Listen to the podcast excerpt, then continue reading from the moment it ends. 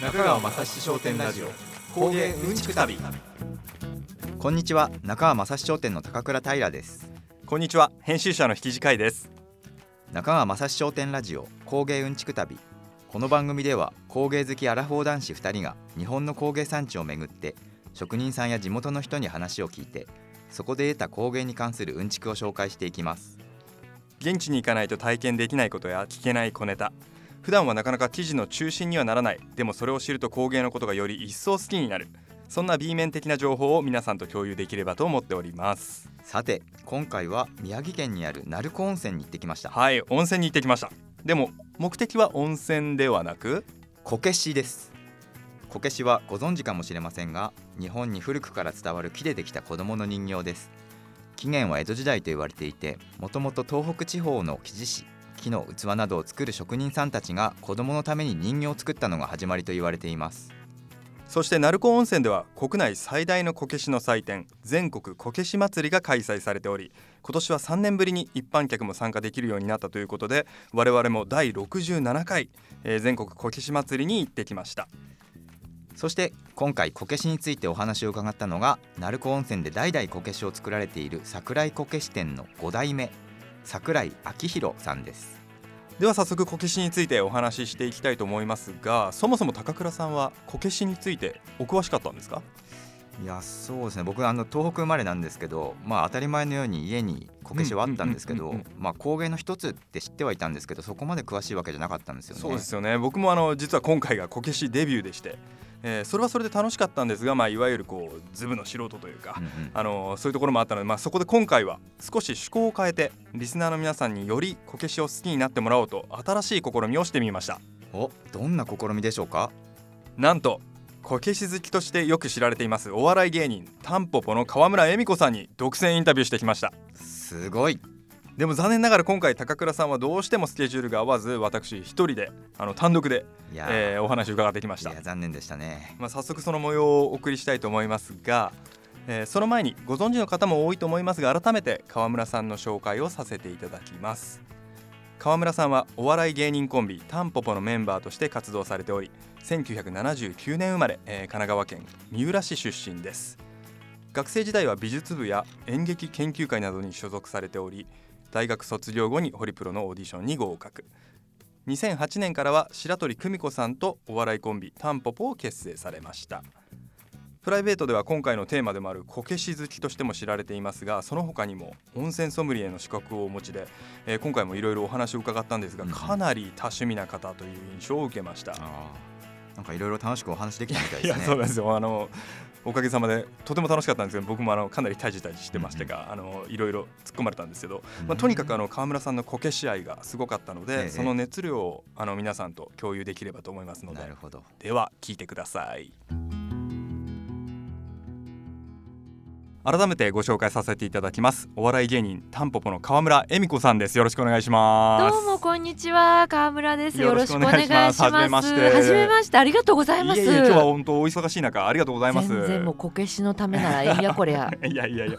川村さん本当にあらゆるところでまあこけし好きを公言さはいれていて、好きです。まあ今回我々ももう初の試みなんですけど僕らはいの番組としても、あのスペシャルゲストをお招きしてはい。ちょっとお話を伺おうかなということで。光栄です。いやいや初ゲストで呼んでいただ嬉しい。もうこけしといえば川村さんにちょっとお声けしてみようみたいな。い。よろしくお願いします。お願いします。そしてまあ川村さんあのもちろん今日はあのこけしのお話を伺うんですけど、まあ日本の工芸品が結構お好きだと。もう本当に好きです。それこそ有田焼だったりハサミ焼きだったりとか、はい、僕らもあの有田焼はい。は前回あの行ってきたんですけど、らしいじゃないですか。もう聞きますよ。いろんなうんちくを掘ってきたので。やっぱりこの歴史とこの今のこの令和のいろんなこうコラボというかやっぱだんだんこう現代にこう迎合していくっていうかその変わっていく芸術品っていうのがまたねやっぱり日本人でよかったなって思いますよね。大好きですね。ね好きです。そのオーラが伝わって伝わります？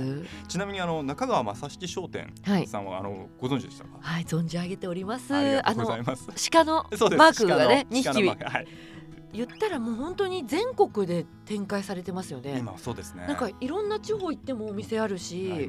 結構駅の近くっていうか駅ビルとかに入ってるイメージもあるいいところに入ってますね。でですよねでなんかやっぱ見ちゃうし、はいその土地とのコラボとかも置いてあったりといかろいろやられてますなんかすごいなと思っやってぱりますこう日本の工芸を元気にするっていうのをまあスローガンとして掲げられているので、えー、素晴らまさにしい今回もそういういろんな工芸の産地に僕らも伺わせていあただいていいですね。いろいろまあはい。知ること、歴史のお話を聞いたりっていうこともあって。何ですかねあのこう年を重ねると日本のいいものとか歴史とか知るとなんか良くないですか？ね。だんだん良くなりますよね。結構このはい。当たり前のようにあったものの歴史をそもそも知らなかったりするじゃないですか。でそれをなんか紐解いていくとそういうことだったのねね。有田焼とーか。そうですよね。なんかこう有田焼っていうものは知ってたけど、うん。それのなんかこう歴史とか、うん。そこにまつわるお話っていうのを知ると、なんかこうちょっと深い部分でね。ぐっと来られて、やっぱり深まりますよね。一個お皿見るだけでもね。だからまあそれに対して。はいそれに対して？いや何？ごめんなさいすみません。いや愛着たいわそれにが湧くなと対して。思って。それに対して聞きたい。いやあのもともと持っていたものに対して、はいはい。まあ、さらに深い愛着が湧くっていうのは、うん。やっぱりこうそのストーリーを聞くといいなっていうのは思います、ね。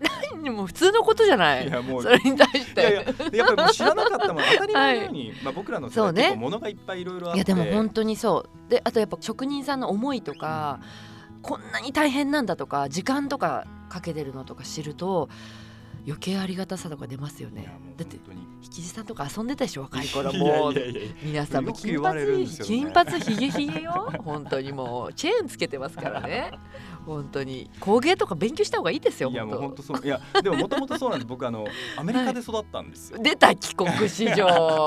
えー、へーへーへーいやでもだだからこそ無意識にこう日本人って突きつけられて、うんうん。なんでこれこうなのとかなんであんな小さい島あ国に器の種類が300も400もあるのー。とかあをこう質問されるんですけど、えー。答えられないんで、ーうん。まああの多分みんな帰国子女はあると思うんですよ。アイデンティティクライシスというか、うんうん。自自意識がちょっとこじれるというかこじれて自分って何者だろうみたいな、う。ん、私も21の時に初めて海外銀座のマジックバーでお金貯めて アメリカ行ってみ海外行ってみたいと思ってお金貯めて行きましたけど、よくなんか自分探しとかさ自分見つがかるとか言ったけどそんなの一個もなかったもんね。なんか本当思ったことは一つであ手に届く範囲の人大事にしようって思って帰ってきたって感じ。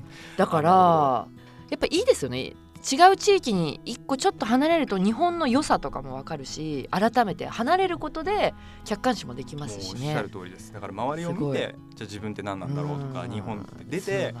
だからその引地さんのチャラさっていうのは帰国子女のチャラさだったんですね。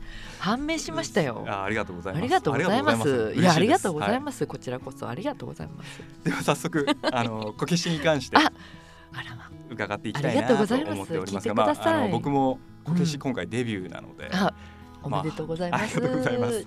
まあでもあのすごい楽しかったのでいろいろこう発見もあったので、うんうんもうこれはもうこけしクロートの川村さんにいろいろ聞きながら、私もそんな全然。いやいやいやいやただ好きなだけなより深めていきたいなとは思ってるんですけどぜひぜひ。まあ、そもそもあの川村さんがこうこけしを好きになったの、まあ、そのきっかけをうん。お伺いしてもいいですか、当時ですね私が26歳ですね。新井薬師の焼き鳥屋さんでバイトしてましたね、はい。深夜まで、あでまあバイトでかなりあの虐げられたことがありまして 日々ね日々。バイトでそうバイトでは本当大変だったんですよ。あのグリスト掃除って知らないでしょ帰国子女は。いいやいやいやいや知ってます？一応バイトはあの飲食店でもしてたので。知ってる、グリスト掃除っていう油を取らなきゃいけない、あれを。焼き鳥屋の、はい。本当にシフトリーダーもいたんだけどシフトリーダーは彼女とイチャイチャして 彼女がお店に連れてきてイチャイチャして小さい店だったから私が毎日毎日グリストやってはい。そんな日々が辛いなって続いてる日にある日荻窪の雑貨屋さんでスンって立ってるこけしちゃんに出会ったんですよ。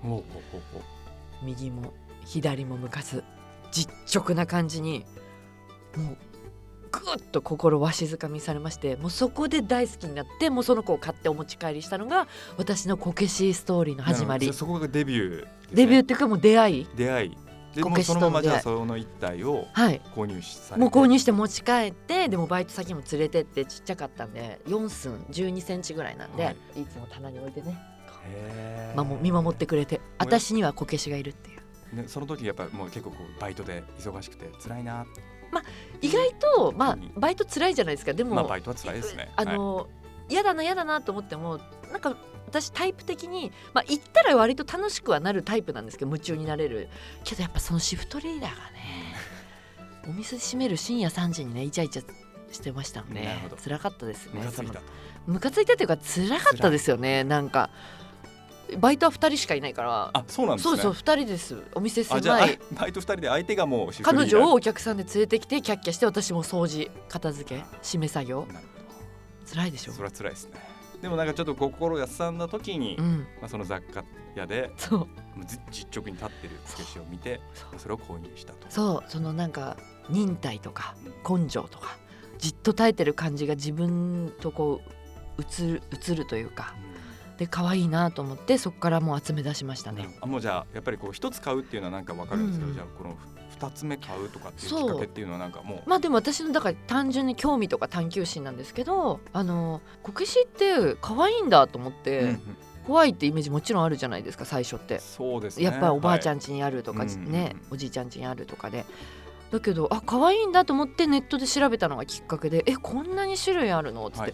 え東北に11種類あるの？え地域によって全然違うんだ」とか「あそうなんだ」とかなんかいろいろ気づくこととか知ったりとか「え東京でどっかで売ってんのかな?」とか「え祐天寺にお店あんの?」みたいな。行ってみよう？みたいな。じゃあやっぱりなんかこう興味持ったことをうん。うん結構こう掘り下げるのが好きな、あまあそうですね。だからこけしはやっぱ可愛かったからいろいろ調べたり。でも確かにそうかも。コーヒーとかもすごい調べたりとかうん。習いに行ったりとか。トンネルとかも調べられる。そうやだ調べてくれたんですけど。やだ。やだ一気にさ調べてくれ。ちょっとありがとうございます。いやいやいや。その中でじ。ゃああの、うん。川村さんが考えるこのこけしの魅力ってはいいや何ですかね、うんまあ、今おっしゃってたその実直にビリって立ってるっていう雰囲気だとは思うんですけどあなんかこう具体的に。もちろんそうなんですけどあのこけしちゃんってその工人さんが一つ一つあ工人さんっていうのはあの職人さんなんですけどね。はい。あのー工人さんは一つ一つ手で手書きで書いてるんですよ。だから二つとして同じ顔のものがないんですよ。世の中に。ねだから唯一無二。でそこも本当魅力だと思うんですよね。ねやっぱり一期一会でその時出会った時のこけしちゃんっていうのはなんかやっぱ自分の今の気持ちの状態をこう反映してたりとかなんか元気なこけしちゃん選ぶ時って元気だったりとか、はいはい。なんかそういうとか自分の心の写し鏡でもあったりするところも魅力ですし、あともうもちろん木でできててぬくもりがある、うん。で意外と本当いろんな雑貨ともすごくね馴染んだりもするし、ふと見た時にこう「恵美子ちゃん大丈夫だよ。そのままでいいんだよありのままでいいんだよ」っていうこの安心感見守ってくれる木のぬくもりとかもやっぱり魅力ですね。いやいいですね、うん。おお部屋には今どれぐらい体数あるんですか？実は70体のこけしちゃんと暮らしてます。いや70体もあるんですねそうなんです。もうそれ以上定員オーバーなんで、らあなるほど、なるほど。はい、それこそじゃあ一番初めの1体目からも含めてもそうですね。ご健在ってことですね。ご健在そうねはい元気に暮らしてます。はい。僕も初めて今回、はい。まあ、全国こけし祭り、なるこのね鳴子のはい。行かせていただいて、まあ、はいそもそもやっぱりこけしはもちろん認識はしてたんですけど、うんうん持ってはいなかったので、うんうん。さてどういうものかなっていうのを、は行かせていただいたんですけど、はい。会場入るや否や、うんもう見渡す限りこけし。だから私はそのこけし祭り行けたことないんですけどもう十何年日程が合わなくて行けなくて 毎年行きたいなと思ってるんですけどなかなか行けないんですけどやっぱすごいですか？いやすごかったです。ええでやっぱりまあ今回その、まあ、はい。取材ってこともあったんですけども、買おうと決めてたんですよ。うんうんうんでじゃあやっぱりこう選ぼうって言った時に、まあ、今そのはい川村さんおっしゃったように、なんかこう自分の心のコンディションというよりかは、はい。あ目あったっていう感覚になって。そうそうそう目が合いますよね。もらってってね。そういやみんな前向いてるみんな目合うはずなんですけどなんかこの子すごい気になるってなんか目があったなっていう感じがあって、あこれなんか僕の両親が犬飼う時に言ってたやつだなみたいな,、うん。こうこの子と目があったのって言ってこう犬飼ってくるみたいなのがあったんですけど、でこけしちゃん選んだんですね。い、やもうそれでやっぱり、あなんかすごい気になって、うんうん。一回素通りしたんですけど、はい。また戻ってきて。あら恋愛もそういうタイプ？一回する素通りします？素通りあんましないあですね直直感でビシッといく。結構直あじゃあこけしと恋愛ちょっと違うんですね。じっくりじっくり選ぶ。私そうね。あでも結構直感あるかもしれない。なんか、あってこの人肌触れてへいいかなとかみたいのはすぐわ分かるタイプかも。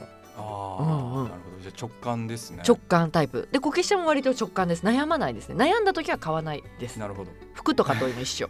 出会いの場所っていうのは、まあ、じゃあもう今本当にこけしに会いに結構いろんなところ行かれてるって感じなあだから東北とかにお仕事とかでよく行かせていただいた時とかはもう本当にそういう駅とかの民芸品屋さんとか寄ったりとかして見に行ったりとかでもなんか絶対購入しようと思ったりとかはして行ってないですねその出会えたらっていう、うんなるほど。でもあの鳴子温泉は行かれたことありますあるんですよね、ありますそしてまあ温泉ソムリエもお持ちだっていう。そうなんですもうやっぱよ突き詰めるタイプですねもういろんないやもう温泉もいいですよいねやそのもともとそのこけしのまあうんちくというか、んんこけしって結構この温泉街はい。と結構紐づいているっていうことが、あの僕全然知らなくて、はい。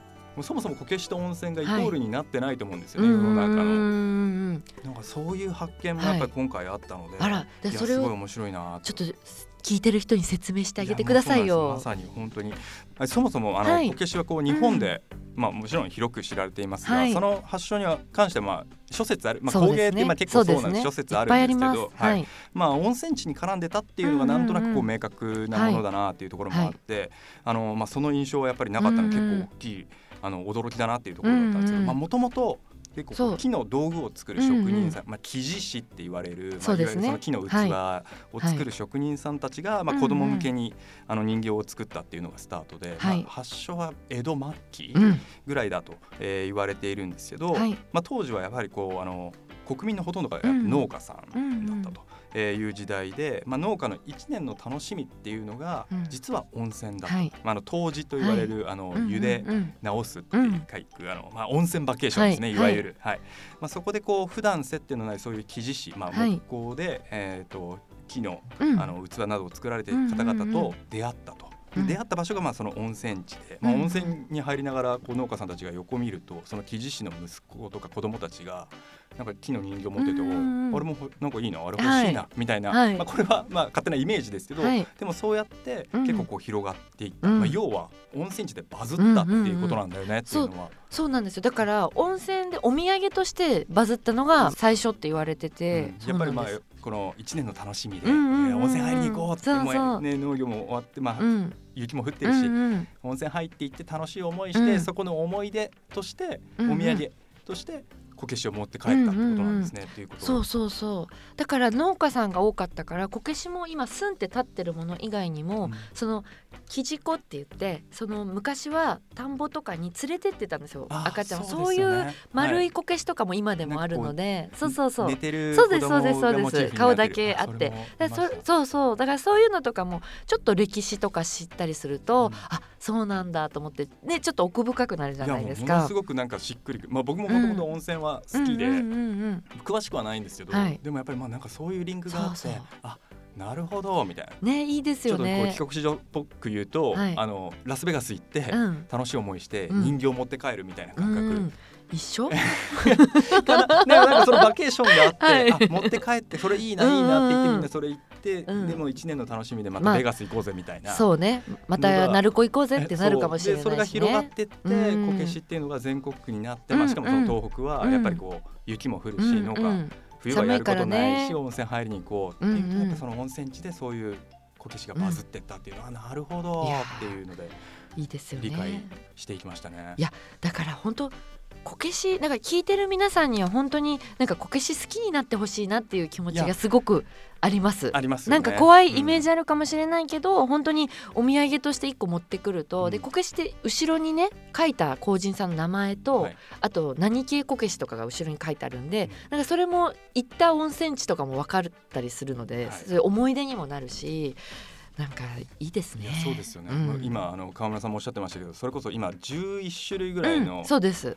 系統があるんですよね、うんでもそれもやっぱりそのいろいろこう鳴子系とか、うんうんまあ、蔵王系とか山形系とか、うんうん結構その温泉地に結構こう紐づいている部分もあるので、そうです。だ大体温泉の名前ですね。うんそうですよね。そうそうそう。だからなんそこは。結構入っていきやすいんじゃないかなって思ったんですよ今回行ってみて。だからなんか東北に旅行に行った時とかにこけしちゃん売ってないかななんて見てもらえるといいですよね。なんかあと温泉のお土産こけしっていうのがなんか定着するとなんかもっとこけしが広がっていくというか、まあ、こけしそのものはおっしゃった通りなんかちょっと怖いとか。そうだからもっとちっちゃいのが売ってればいいのよねもっとね。大きいとやっぱり持ち 確かに。も持ちづらいからやっぱり。そううそうちっちゃい子うちら世代だとわかるかな。南くんの恋人的なねドラマのね。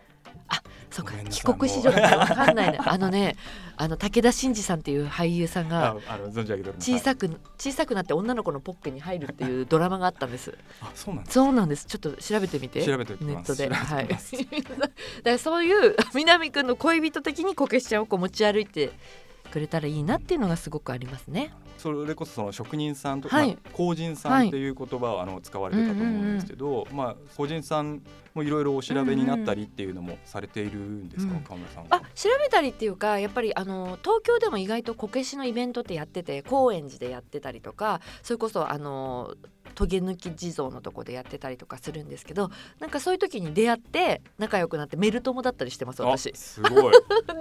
あの色紙？色紙にはいこけしの絵描いてもらって色紙描いてもらったりとか、はい。いやもう特権ですね。そういうのをしたりとか。あでもやっぱりそういう職人さんもねたくさんいらっしゃいますからね。そうですそうです、はいそうですでだから好きになっていくとこの人のこけしが好きとか多分絶対皆さんそれぞれ出てくると思うんでその推しうん。推し工人さん見つけるのも楽しみ方の一つだと思いますね。うんすごく。おっしゃる通りかもしれそうおすね。すすめですおすすめです。まあ今回僕らがあの鳴子温泉でちょっとはい。お話をはい。伺って、まあ推しになはい。りつつある工人さんが、あの、うん。うん桜井こけし店という、はい。そうなんですね。今回行ったのが。はい。はい。だとなんかホームページはそうですね。拝見されたことあがあると、の、はい。ネットでなんかあこんなこけしちゃん売ってんだみたいな感じであの見させていただいたことあります。意外とおひな様っぽいのとかもあったりとかねもう作られてしいますよね。たりします。うん。でそのあの桜井こけし店のまあ紹介をまずさせていただきますと、はい。まあ鳴子温泉で江戸末期からもう代々続くまあ老舗のはい。こけし店で、まあ現在はあの5代目のあの桜井明弘さんはい。が、えーっと営んでおりまして一緒にあの6代目の息子さんですね、はい。あの直道さん親子うん。2人であのこけし作りを行っているお店なんですけど、はい。まあ、この5代目明弘さんがですね、まあ、こけし作り一筋50年。はいもう日本三大こけしコンクールすべてで最高賞を受賞しそうなめね。もうそうなめです。全国こけし祭りのコンクールではもう最高賞の文部大臣賞史上最多。素晴らしい。3度受賞されていると、はい。まあ、あの現在71歳、まあ、まだまだ現役として活動されているんですが、はい。まあ、今おっしゃっていた通り伝統こけしのほかに、まあ、だるまやひな人形などの、うんうん。まあ、縁起物の制作うん。というのをされています、はい。そして息子さん。はい直道さんが、えー、1988年生まれはい。の方なんですけど、まあ、はい。幼い頃からお父様やあのおじい様ですね、がこけしを作る姿を見ながら育ち、はい。まあ、もちろん自分も継ぐものだとうん思っていたんですけど、実はあの一度はあのお父様ですね、うん。あの明宏さんに反対され、はい。まあ、一旦あの建築会社うん。にあの就職をされるあーそうなんだ。まあ、やっぱりまあ時代で、まあ、当時は稼げねえよっつって。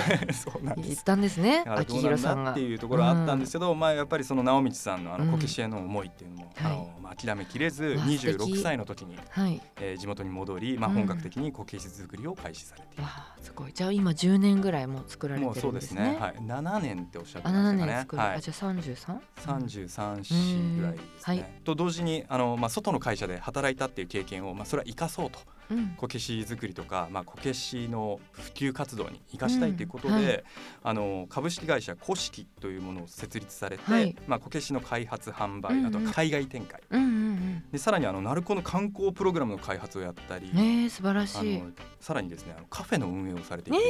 可愛いだろうな。いいすごいな。おしゃれなんですよ。えー河村さん大好きだと思いますけど、おしゃれなカフェをやっていて、もう本当にいいこうなさりげないんだけど、こうんうん。けしのがいろんなところに置かれていて、ねえかわいい向こうになる木でかっこいいスピーカーとか置かれてて、もういいぜひ鳴子温泉に行った時にはここ行かなくちゃな。えー、でもやっぱたい。そういうあの見せ方みたいなのうん。はやはりあのすごく上手で。えいい。だから隠れミッキーみたいな隠れこけしとかねイベントでやりたいですよあね何個探せんのみたいなのやりたい。鳴子温泉行くと至る所にいますよね。本当にそうです。だからそれこそ昔だ電話ボックスとかもこけし未だしそうそうそう。あってあの夜見るとちょっとびっくりする。そうそうそう。あとマンホールもこけしだったりとあそうか、ですよね。模様があったりうん。もされていて。でもやっぱ親子代々でやられていて、うん。まあそれこそ僕らからしたら直道さんは5つ下ぐらいなので、うんうんうん。うんっていう人たちも一生懸命このこけしのことをこう普及させようとか、うん。海外展開してみたりとか、でそういうカフェを作ってみたりとかされているので、あすごく面白いなって思いますし。そうだからやっぱりあの親子でやっぱつなげられてるところはやっぱりいいんですよねすごく。でで息子さんがやっぱ若かったりするからそのそれこそネットとかそういうものにすごくあの頑張ってらっしゃったりとかして普及しようっていうのがあるんですよねだから。そうだいうなんか推し工人みたいなものっていうのは、より作りやすくなったしなんか会いにに行くとか、まあ、それこそね SNS でフォローすそうそうそう。るとかっていうのがうん。非常にやりやすくなっているので、こういうきっかけで、うん。なんかそういう方々と知り合いつつ仲良くなってまた温泉入りに行ってそういいと思います。うこんけし買って帰るみたいな、なんかこう一つのこう楽しみとして、ぜひもっとね広まっていいななんて ね。僕も思いました。そうだからもっといろんなおもちゃとかあったらいいなと思ってて、うん。結構若いその息子さん世代のこけしの工人さんがいろいろ汽車とかのこけしちゃんだったりとかだるま落としみたいなの作ったりとか、うん。いろんなおもちゃを作ってらっしゃるんですけど、はい。なんかそういうのがもっと広まったらなんか子供とかちっちゃい子が遊ぶものとしてそういうのがもっと